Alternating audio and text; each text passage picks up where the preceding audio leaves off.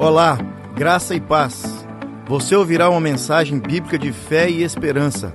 Estamos orando para que esta mensagem lançada germine, cresça e frutifique em sua vida, para a glória de Deus Pai. Jesus te abençoe. Eu tinha um pastor que ele costumava dizer que um homem ansioso, que uma mulher preocupada não tem condição de ouvir o Senhor. Então você fica aqui, coração aqui, mente aqui, mas eu tenho que cobrir um cheque amanhã, mas eu tenho que fazer uma visita amanhã. Olha, essa é a principal armadilha de Satanás: roubar a nossa mente desse lugar. Então se aquieta o seu coração. Escolha, faça a opção de Maria. Eu vou me assentar aos pés de Jesus. Você não tem que ouvir a mim. Eu tenho já uma boa notícia para te dar. Eu tenho certeza que eu não tenho absolutamente nada para te dizer de mim mesmo, da minha carne, absolutamente nada que contribua para mudar a sua vida. Então eu não creio em mim, não tenho falsas expectativas ao meu respeito, nem arrogância com respeito à minha, à minha eloquência. Eu tenho certeza que se alguma coisa fizer diferença aqui é o Espírito Santo. Amém. Mas ele está aqui. E apesar de mim, e apesar de você, e apesar de nós, ele veio para esse ambiente de gente pecadora, como você e eu. E ele quer falar conosco. Amém? Amém? Então, se você for corajoso, se você for ousado, ousada, você abre o seu coração e se deixa Deus falar com você. E à medida que a gente for olhando para a palavra do Senhor, o Senhor vai ministrando o nosso coração, vai nos ajudando a crescer no conhecimento da palavra. Amém? Amém. Abra sua Bíblia, Salmo de, cento, número, de, cento, de número 112. E eu quero que você diga assim: esse salmo, esse salmo é meu. É meu. Amém? Amém. Concorda comigo? Amém. Tudo que foi escrito foi para nossa instrução, para nosso fortalecimento. Então, essa tarde, esse salmo é seu. Recebe aí em nome de Jesus. Aleluia! Bem-aventurado o homem que teme o Senhor e se compraz dos seus mandamentos. A sua descendência será poderosa na terra, será abençoada a geração dos justos. Na sua casa há prosperidade e riqueza, e a sua justiça permanece para sempre. Ao justo nasce luz nas trevas, ele é benigno e misericordioso e justo. Ditoso o homem que se compadece e empresta, ele, o Senhor, defenderá sua causa em juízo. Não será jamais abalado, será tido em memória eterna. Não se atemoriza de más notícias, o seu coração é firme, confiante no Senhor. O seu coração bem firmado não teme até ver cumprindo, cumprido nos seus adversários o seu desejo. Distribui, dá aos pobres, a sua justiça permanece para sempre, o seu poder se exaltará em glória. O perverso vê isso e se enraivece, range os dentes e se consome, o desejo do perverso perecerá. Por favor, lê para mim o versículo 7 de novo. Não se atemorizará o meu coração. De más notícias o seu coração é firme e confiante no Senhor. Ah, eu estou lendo a revista atualizada, a Almeida, e diz: Não se atemoriza de más notícias, o seu coração é firme e confiante no Senhor. Põe a mão assim no peito, coração. Fala assim: Senhor Jesus, Senhor Jesus se o Senhor falar comigo, Senhor falar comigo eu, vou obedecer. eu vou obedecer. Você tem que falar confiante isso. Fala de novo, meu irmão. Senhor Jesus, Senhor Jesus se o Senhor falar comigo, falar comigo eu, vou obedecer. eu vou obedecer. Colocar em prática, para a tua glória e para o teu louvor. Em nome de Jesus. Amém.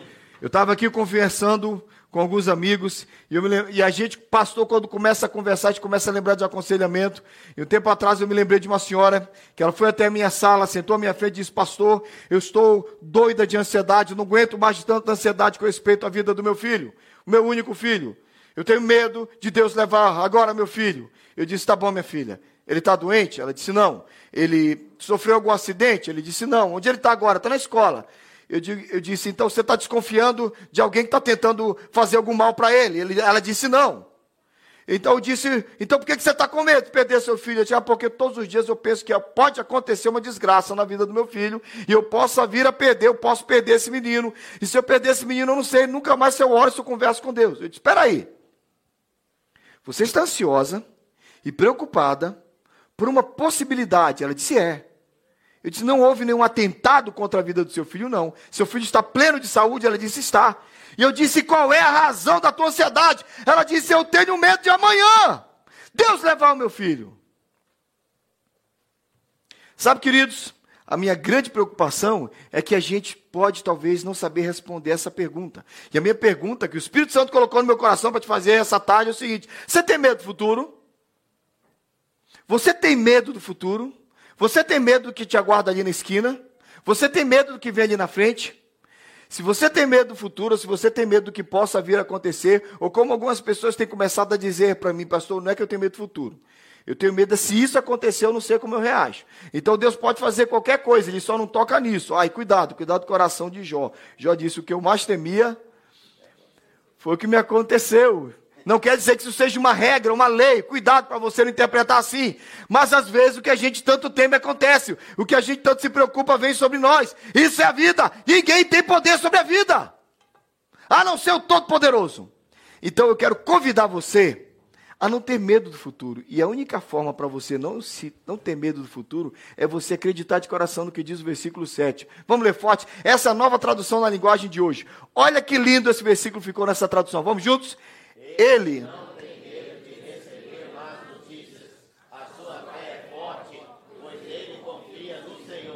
Amém? Amém? Você não precisa ter medo do futuro.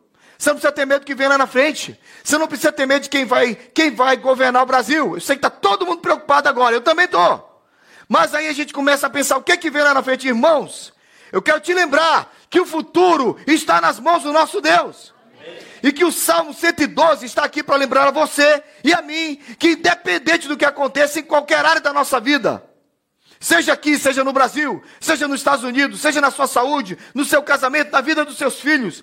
O que quer que aconteça na sua vida financeira, há um Deus no controle. E disso a gente não pode abrir mão, queridos. Você não precisa ter medo do futuro, porque você tem o Salmo 112. Diz, diz de novo, diga de novo: Salmo é meu. O Salmo 112 é meu. Eu sei que a primeira coisa que você precisa lembrar, que o Salmo 112 diz para você e para mim, que você tem que ter em mente, vamos ler juntos, eu gosto quando você lê, porque você lê e você grava. Diz aí o que é que diz? Ah, diz o versículo, se você prestou atenção, se a sua Bíblia está aberta, por favor, olha aí de novo o que diz o versículo 2: A sua descendência será poderosa na terra, será abençoada a geração dos. Deus tem um compromisso com os nossos filhos, Deus tem um compromisso com a nossa geração. Irmãos, que eu mais fico louca quando eu vejo uma pessoa falando assim para mim, mas sabe como é que é, né, pastor? A gente gera filhos para o mundo. Não, a gente não gera filhos para o mundo.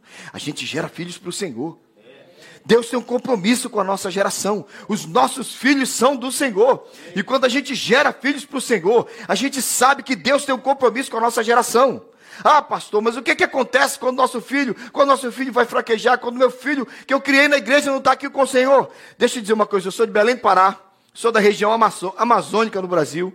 E se você afundar um pouquinho lá na Amazônia, você vai descobrir uma coisa: não tem muita coisa reta, madeira reta, para se fazer flecha na Amazônia. O índio tem, tem muito cipó, tem muita madeira torta, mas para você achar uma boa madeira, para você fazer uma flecha, é difícil. Então, se existe uma coisa que o índio valoriza demais, são as flechas. E antes que você. Por que, que eu estou contando de flechas? Eu quero te lembrar que o Senhor disse na Sua palavra que os nossos filhos são flechas. Onde é que a Bíblia diz que os nossos filhos são flechas?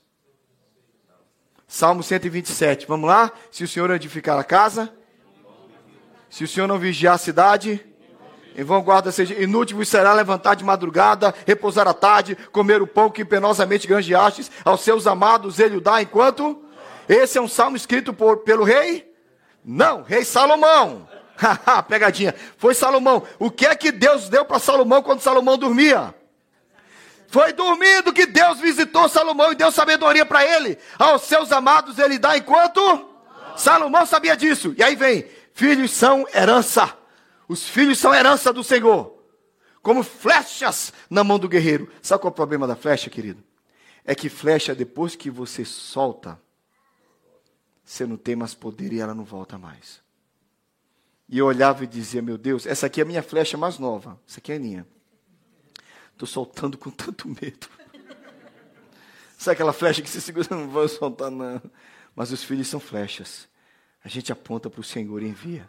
Jesus é o alvo, e a gente solta os nossos filhos na direção do Senhor. E quando a flecha desvia? Lá na Amazônia, eu aprendi isso entre os índios. Quando o índio mira no alto da, na copa de uma árvore, joga a flecha no macaco e a flecha faz. Hum. Você sabia que o índio não vai lá e faz assim, ó? Flecha maldita, cabeça dura, flecha estúpida. O índio que sai no meio do mato. Ele assa a flecha. Ele pega, pega aquela flecha, ajeita as peninhas atrás, afia mais um pouco e diz: De você eu não desisto, porque você ainda vai servir para mim. Índios não desistem de flechas, Deus nos ensina a gente não desistir das nossas flechas, porque elas são do Senhor. Eu estava em BH, falando numa escola de missionário, para que quase não tem mineiro no meio dos imigrantes, mas eu estava lá e uma mineirinha chegou para mim e disse, pastor, deixa eu contar minha história. Eu fui até uma, eu, eu, cresci na igreja batista, meus pais bem envolvidos na igreja batista. Eu não achava que era crente, eu assistia os cultos, participava de tudo. Um dia foi um seminarista, preguei, pregou lá no acampamento, Deus tocou no meu coração. Eu senti que eu tinha uma experiência com Deus, eu fui à frente, recebi o Senhor Jesus como meu Salvador. Ele deixou de ser o Deus dos meus pais, se tornou meu Deus. Mas logo depois me envolvi com um cara perigoso da igreja, engravidei. Aí fugi de casa, deixei meu pai, deixei minha mãe, fui para fui Porto Alegre. Lá esqueci da Bíblia, esqueci dos livros que eu aprendi, dos ensinamentos, esqueci de tudo. E alguém me levou até um lugar onde se buscava espíritos e onde era psicografada mensagem de espíritos. E eu esqueci de tudo que meus pais ensinaram. E por dois anos eu estive naquele lugar. E por dois, dois anos o líder daquele lugar escrevia mensagens dos espíritos para todo mundo. E o espírito dava passe e mandava mensagem para todo mundo, menos para mim. Por dois anos eu levei as minhas ofertas lá, por dois anos eu não faltei às reuniões, eu ouvi as instruções. Até que depois de dois anos o Espírito de novo incorporou no chefe e disse: Hoje eu tenho uma mensagem para você. E eu disse: Finalmente! Dois anos aqui. Então ele foi, deu passe, deu mensagem para todo mundo. Por último, ele veio até mim e disse assim: Presta atenção. Vai embora daqui. Você não pertence a esse lugar. Você pertence àquele outro. Aquele outro do livro preto que seu pai e sua mãe carregam. Aí ela falou sim, ela ficou sem graça, todo mundo olhando para ela, mas do que, que você está falando? Você não pertence a esse lugar, você pertence àquele outro que fez assim, ó.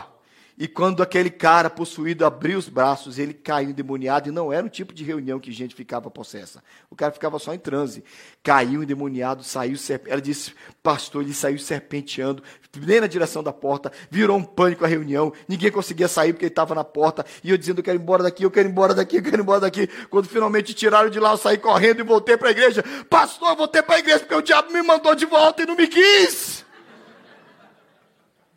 Eu disse, minha filha, não é que o diabo não te quis, é porque você é de Deus. E quando você é de Deus, o diabo não toca, não toma conta, não possui. Nossa geração é abençoada. Nós geramos para o Senhor. A flecha pode tentar se desviar, mas não esqueça que é um compromisso de Deus com a nossa geração. Há um compromisso de Deus com aqueles que são nossos.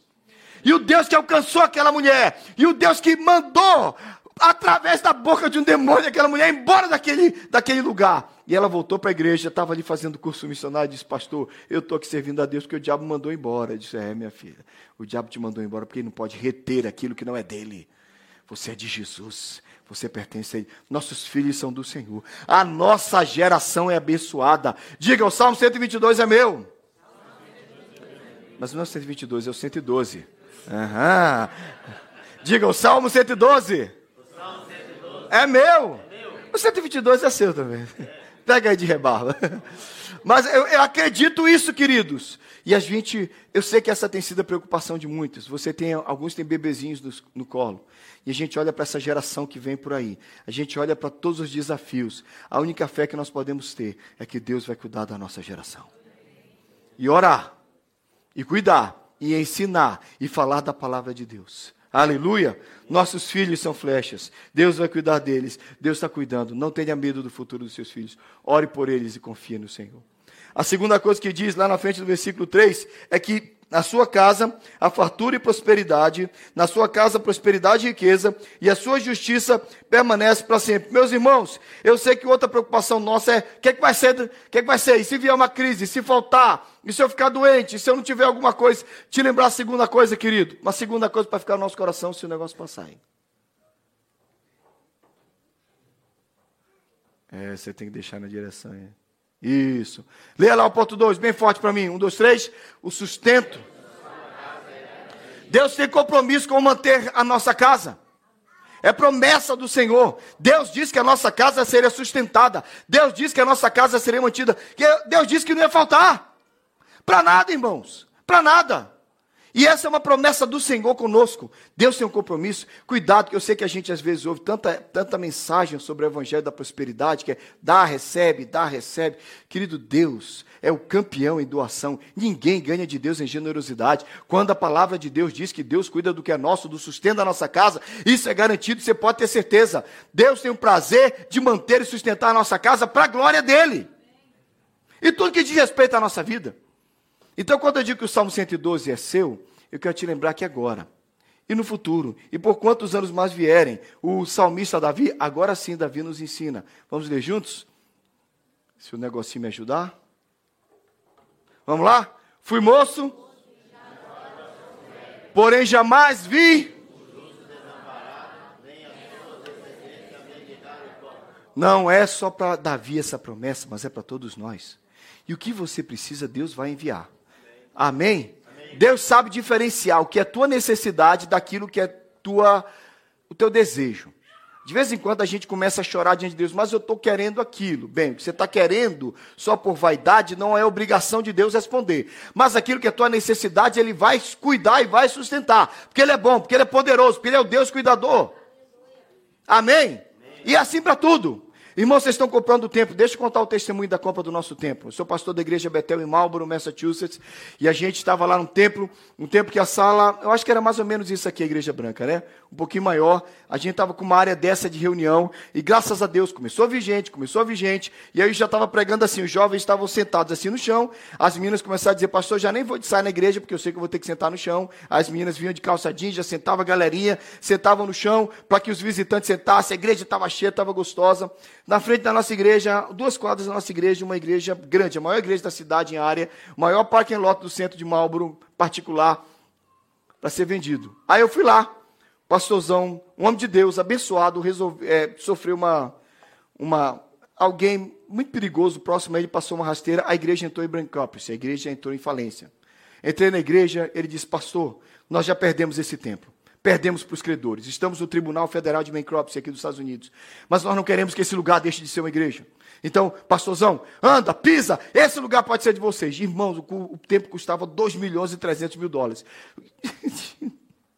Aí eu fui lá, entrei, olhei, ele disse, pisa varão, pisa hora. Fui lá no final, abracei o pastorzão, orei com ele, Senhor Jesus, abençoe o pastor Zé Carlos, dá graça na sua vida, em nome de Jesus, amém. Fui embora, e ele ficou dizendo, ah, o pastor Thales é tão legal, veio aqui para olhar o tempo e só orou por mim.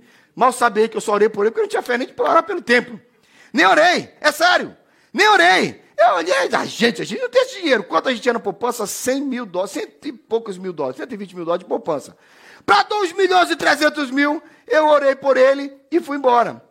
Aí eu resolvi contar para a igreja. A igreja, não, vamos comprar. Eu digo, gente. Nós vamos comprar. Gente, irmãos, Deus fez um reboliço. Quando as coisas são de Deus, Deus começa a agir. E Deus começou a trabalhar no meio daquele povo. E o povo começou a animar. E daqui a pouco marca a Assembleia. A Assembleia, por unanimidade, decide comprar. Aí nós vamos lá e fazemos uma proposta. Saiu o pastor de lá e disse para venda. Então, a entrada é meio milhão, 500 mil dólares. Digo, legal! Eu ia pro tesoureiro, 120 mil, 160 mil. Oh, aleluia! Tal dia tem que dar entrada. Glória a Deus! Irmãos, a nossa igreja lá, o nosso momento de oferta é muito rápido. E muita gente magoada com essas questões de tirar dinheiro e tal. A gente, a gente quase não faz apelo, quase nunca, não fez campanha, nada. Eu disse, também não vou fazer campanha, não. Se esse povo vai comprar esse tempo, agora vai ser com a mão de Deus. Irmãos, Deus fez aparecer no canto daquele, daquele, daquele terreno uma contaminação. O Estado não deixou vender. Eles tiveram que tirar mais de 20 pés quadrados de, de terra para limpar uma contaminação no solo. Prendeu a venda, interrompeu a venda. E eu só ia ver a poupança subindo, a poupança subindo. Irmãos, Deus só liberou a venda no dia em que ficou do jeito que tinha que ser. A gente conseguiu dar a entrada.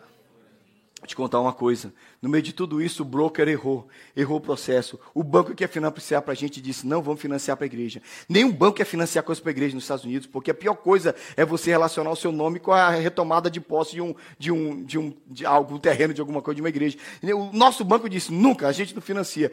Perdemos o banco que ia financiar, deu tudo errado. Aí o conselho olhou para mim: conselho da igreja é legal, se reuniram comigo, então, pastor, não vai dar mesmo para a gente comprar. Domingo o senhor comunica à igreja que a compra deu errado. Orou o primeiro presbítero, o segundo, Senhor, obrigado. Deu tudo errado, irmãos. Aí, quando chegou a minha vez de orar, eu digo, Senhor, o Senhor sabe que eu não pedi aquele tempo, agora eu estou chateado. Virou pessoal o negócio. Eu, eu tava, lembra a Sunamita, quando ela fala assim para o profeta, ela disse assim, por um acaso eu pedi filho? Eu não pedi filho, foi você que veio com essa história que eu ia ficar grávida. Eu estava orando esse dia. Eu não pedi aquele tempo, eu estava feliz na igrejinha branca. O Senhor encheu o nosso coração de alegria, empolgou a gente com esse tempo. O tempo não tem dinheiro para comprar mais, e agora deu tudo errado. Irmãos, deu uma segunda reviravolta. E apareceu um banco lá do Bible Belt que financiou o templo para nós. No dia de fechar, gente, estava nós, o, ban o pessoal do banco, o, o, o, o, pessoal, o advogado diante lá para assinar o dia tudo. Ele olhou e disse assim: Isso aqui está errado. A advogada voltou para nós e disse assim: a, a, venda acabou de michar. Eu disse: Como assim? Deu errado. Eu, como assim? Estava até com uma caneta especial para assinar. Ela disse: Deu errado, deu errado, deu errado. Eu digo: Gente, mas não viemos até aqui.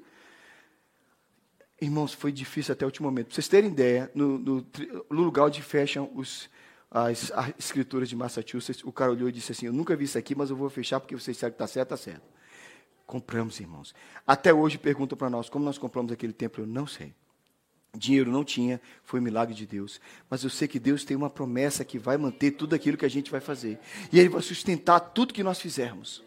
Amém? Amém. Crê nisso? Amém. Deixa eu te contar a minha experiência pessoal. Eu era missionário casado com essa mulher. A gente ficou três meses sem receber uma única oferta. Uma única oferta. E eu ia pregar em vitória no Espírito Santo. Eu só quero te contar isso, o meu testemunho, porque antes de crer que Deus podia nos dar um tempo de 2 milhões e 300, eu precisei comer pão de queijo.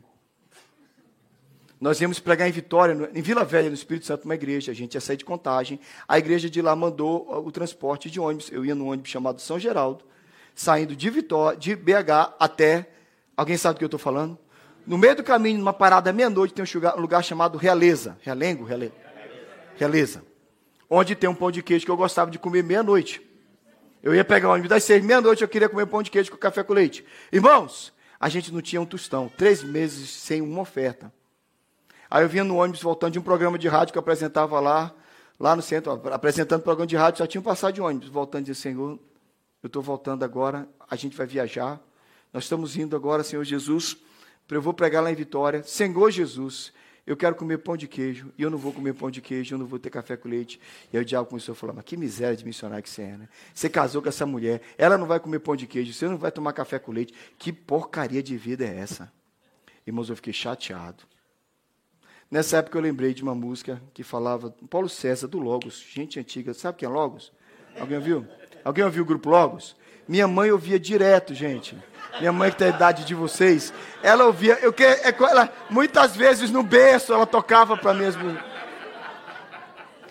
E a música dizia assim: se hoje acho falta e já não tenho dinheiro, bem, saúde ou mesmo paz, Deus sabe o que eu posso e em que me empenho, Sua fidelidade me refaz. Eu já estive antes tão carente, mas Deus manifestou-se tão fiel. O mesmo Deus de ontem é também o de presente, o seu poder eterno além do céu. E eu comecei a chorar e cantar essa canção de Senhor. Eu quero render o Senhor hoje a honra e a glória, porque eu não tenho pão de queijo, mas o Senhor é meu mantenedor. Aí eu cheguei em casa, Almira veio todo feliz, ganhamos uma oferta. Irmãos, parece brincadeira, mas era bem pouquinho. Mas era bem pouquinho. Ela falou assim, mano, é nada, por que você está feliz? Eu disse, eu sei porque veio a oferta. A oferta veio para a gente comer pão de queijo e tomar café com leite. Meia-noite eu estava em realeza. Eu comia, eu tomava meu café com leite. Hum. Comi o meu pão de queijo feliz da vida. Preguei duas noites numa igreja em Vitória, em Vila Velha. Saí de lá, irmãos, o pastor veio e me deu oferta. Quando eu peguei oferta, eu apalpei assim, e disse, oxe, vieram todas as notas de um real aqui. A pastora, né? Fui lá, entrei no quarto, quando eu olhei a oferta, irmã, meus irmãos, a oferta era tão grande que eu liguei para a pastora e disse: Eu acho que o tesoureiro errou.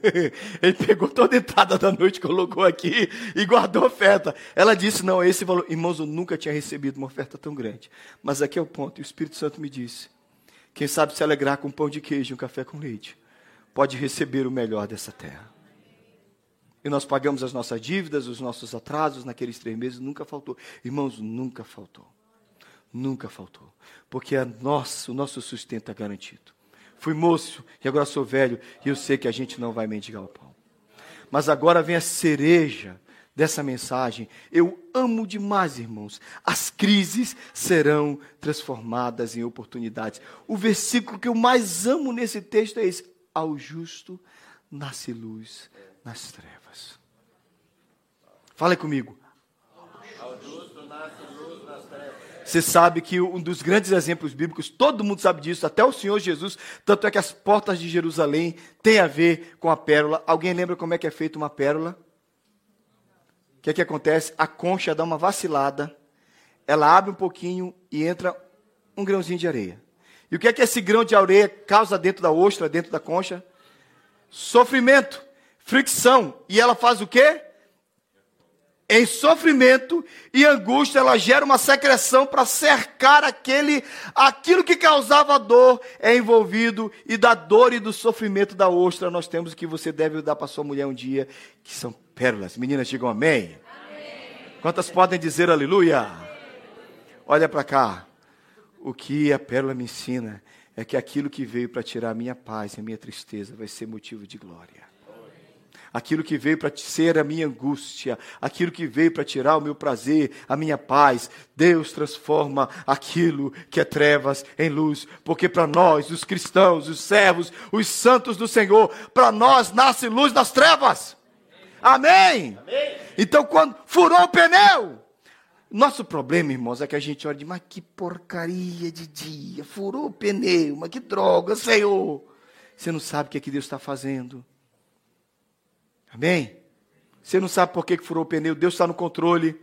Lembra daquela história aqui? Eu gosto muito daquela história. Pastorzão, senhor deve conhecer daquele homem que entrou no navio e começou. Senhor Jesus, eu te louvo por essa viagem de navio. Você já viajou de barco? Daqui a pouco o barco bateu e começou a afundar. E Senhor, eu te louvo pela tempestade que afundou o barco.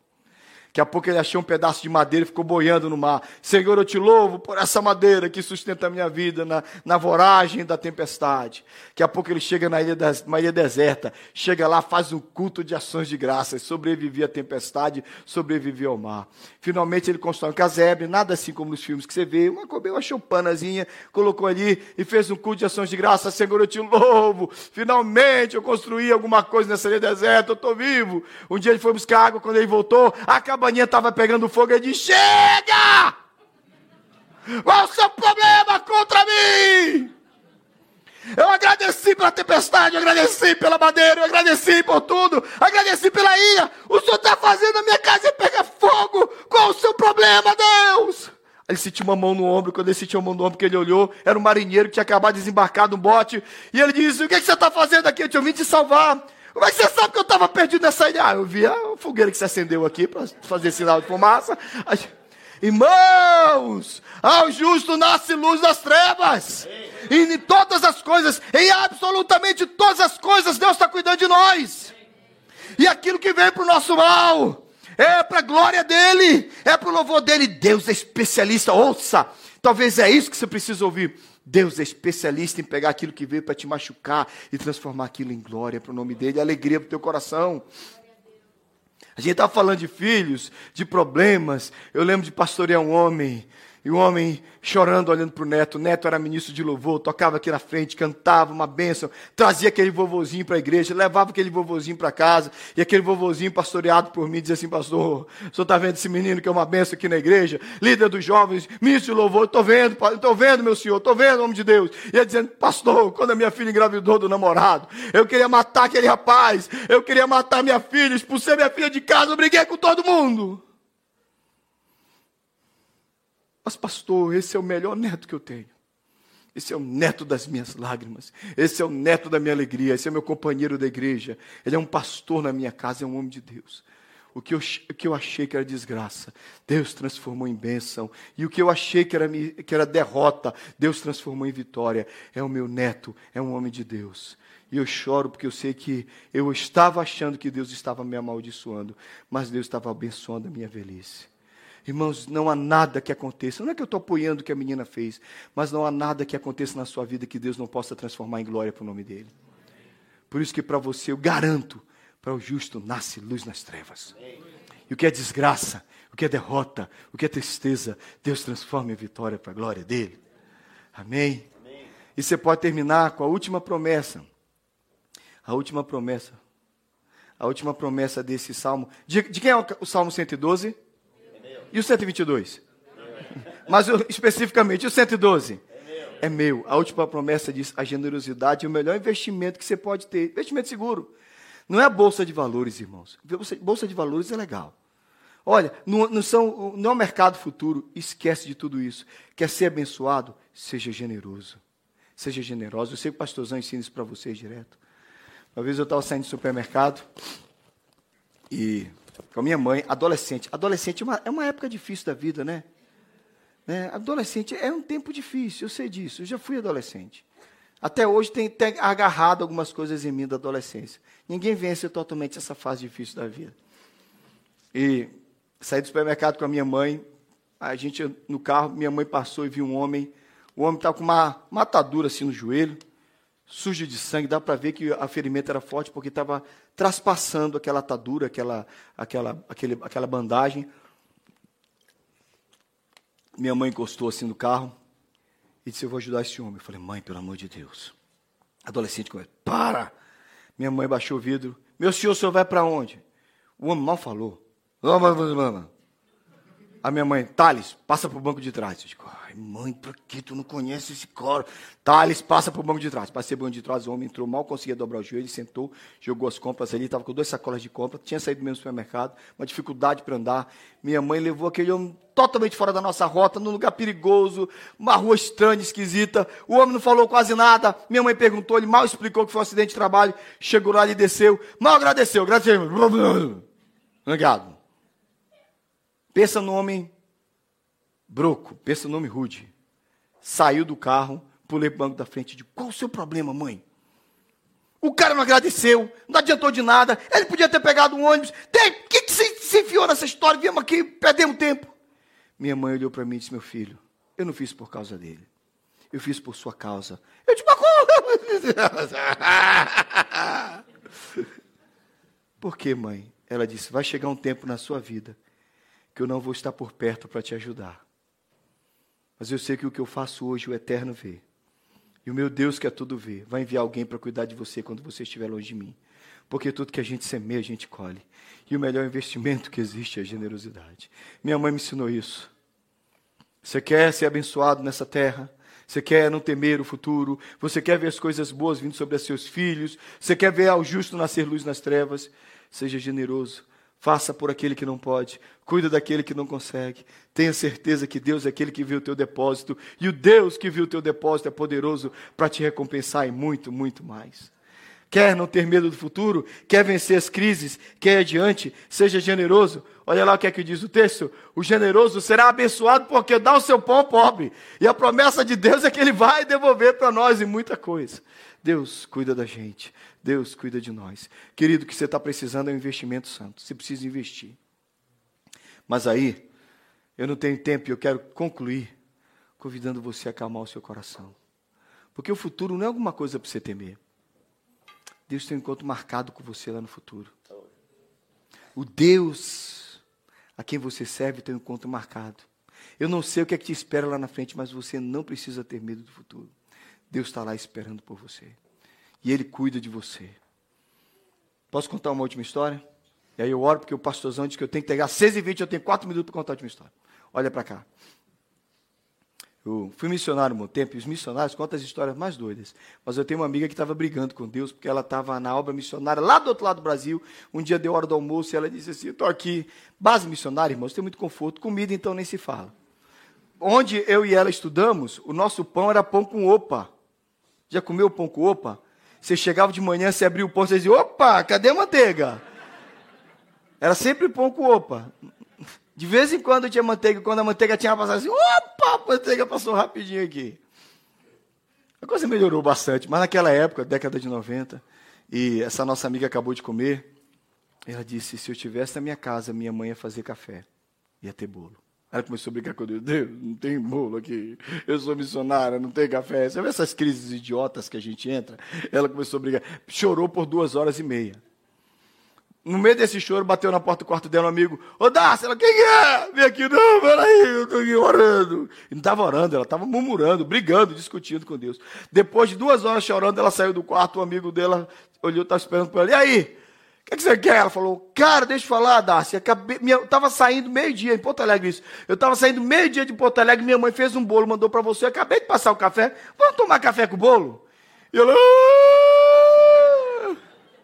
E eu lembro dessa história sempre porque o que essa minha amiga me disse foi: ela começou a brigar com Deus por causa do bolo, uma da tarde. E era meio-dia e Deus já tinha enviado o bolo. Deus não vai fazer, Deus já fez. O nosso Deus já sabe o que você precisa. Você não precisa ter medo do futuro, porque a tua geração será poderosa na terra. Deus tem um compromisso com a nossa geração e vai cuidar da tua flecha e da minha flecha. Deus vai cuidar também das nossas, do nosso sustento. Não vai faltar. Nossa casa vai ser suprida. Também para o justo nasce luz das trevas. Amanhã, quando furar o pneu do carro, você diz: ao justo nasce luz das trevas.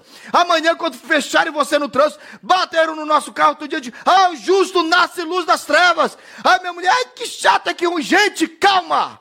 Ao justo nasce luz das trevas. Deus sabe de absolutamente tudo sobre a nossa vida. Porque para você há uma promessa. No meio pode estar tudo em trevas. Para você vai nascer luz. Porque Ele prometeu. Vamos ficar de pé, igreja, em nome de Jesus. Eu quero convidar você a acalmar o seu coração na presença do Senhor.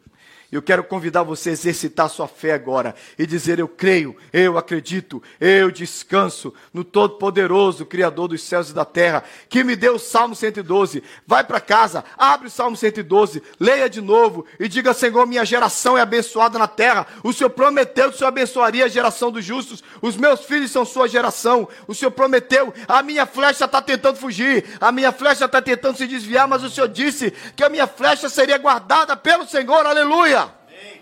Lembra-se de dizer, Senhor, o meu sustento. Você não tem que viver de dívida, de cartão de crédito cheio de problema. Muito pelo contrário, o Senhor diz que o teu sustento é garantido na terra. Ele vai defender o teu juízo, ele vai cuidar da tua casa. Você não precisa ter medo do que vem de notícias. Porque para nós aconteça o que acontecer. Venham as trevas que vierem, para nós nasce luz. Diga ao justo, nasce luz nas trevas. Diga para mim, nasce luz nas trevas. E seja generoso, seja generosa, abençoe, cuide, faça o bem. A pessoa mais feliz que eu conheço nessa terra é o generoso e a generosa. O que você precisa, Deus já providenciou. A generosidade faz de você uma pessoa feliz. Cuida do filho do outro, alguém vai cuidar do seu filho.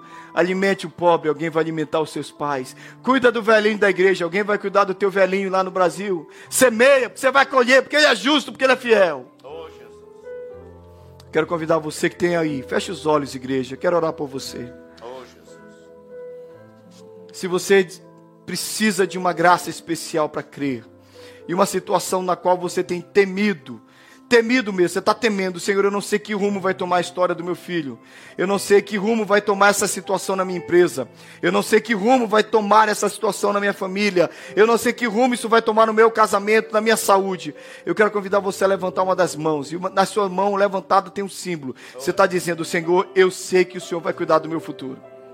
Eu sei que o Senhor vai cuidar do meu futuro. O Senhor cuida das ervas do campo.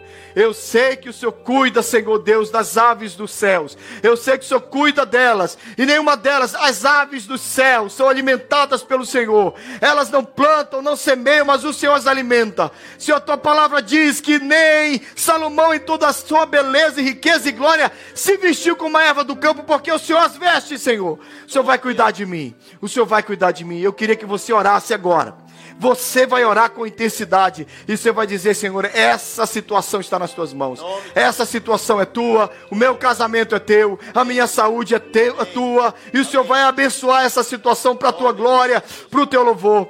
Senhor, em nome de Jesus, as nossas mãos levantadas são sinal de rendição, de que nós confiamos que o Senhor é poderoso, que para o justo nasce luz das trevas, que para o justo a solução, e a gente não precisa temer, que o Salmo 112 é nosso, Senhor, que a promessa do Senhor é essa, é. que os nossos filhos, a nossa geração vai ser abençoada na terra, que o nosso sustento não vai faltar, Senhor Deus, que para nós no meio das trevas nascerá luz, nascerá luz, e que com certeza, Senhor, com certeza, aleluia, com certeza a nossa generosidade vai voltar e vai abençoar muito, Senhor.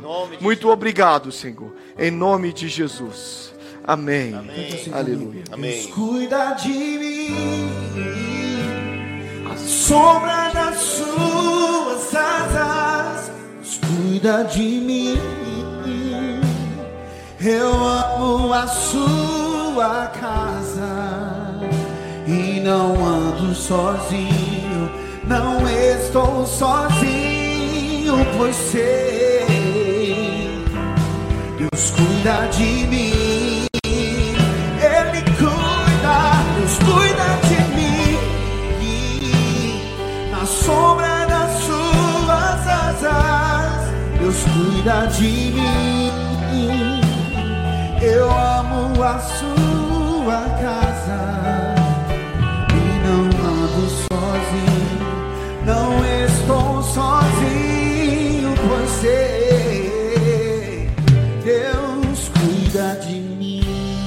Amém. Amém. Deus cuida de mim.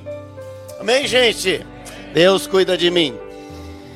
Pensando neste texto tão lindo, nessa palavra, principalmente nesse ponto, onde o texto fala para o nosso coração que Deus é generoso e nós somos filhos dele.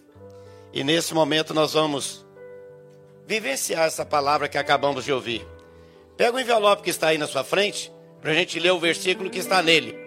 E cada um vai entregar, devolver a parte do Senhor, que são os dízimos e as ofertas. Aí tem um envelope que tem uma nota dentro dele. Se você pegou esse envelope com essa nota, você me fala que você vai ganhar um presente no final do culto, tá certo? Não precisa mostrar agora não. Fala no final. Isso é uma brincadeira só para você levar um presente, tá certo? Mas eu queria que todos vocês pegassem o envelope para a gente lançar uma semente para a gente ler junto o que está escrito. Não é simplesmente ler o texto, mas é colocar o coração no coração de Deus. Vamos ler juntos? Esse versículo está aí, todos juntos, leiamos. Semeou Isaac naquela terra e no mesmo ano colheu cem vezes mais, porque o Senhor o abençoava. Esse é o momento de nós cumprirmos essa palavra, semeando. A semente que a gente semeia a gente colhe.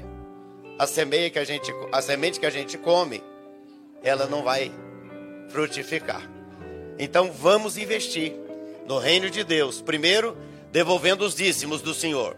Segundo, nós estamos entregando as cestas básicas de Natal para a Casa Maria e Marta, para as crianças.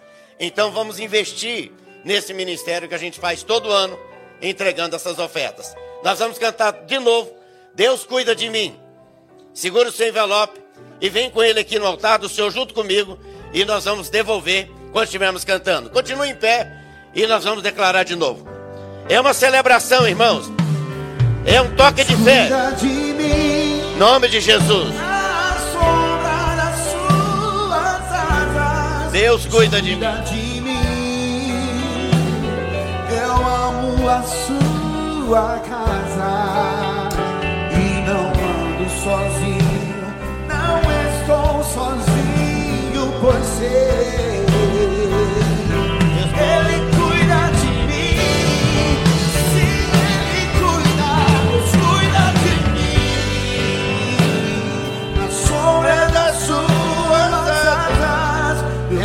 Cuida de mim. Eu amo a sua casa.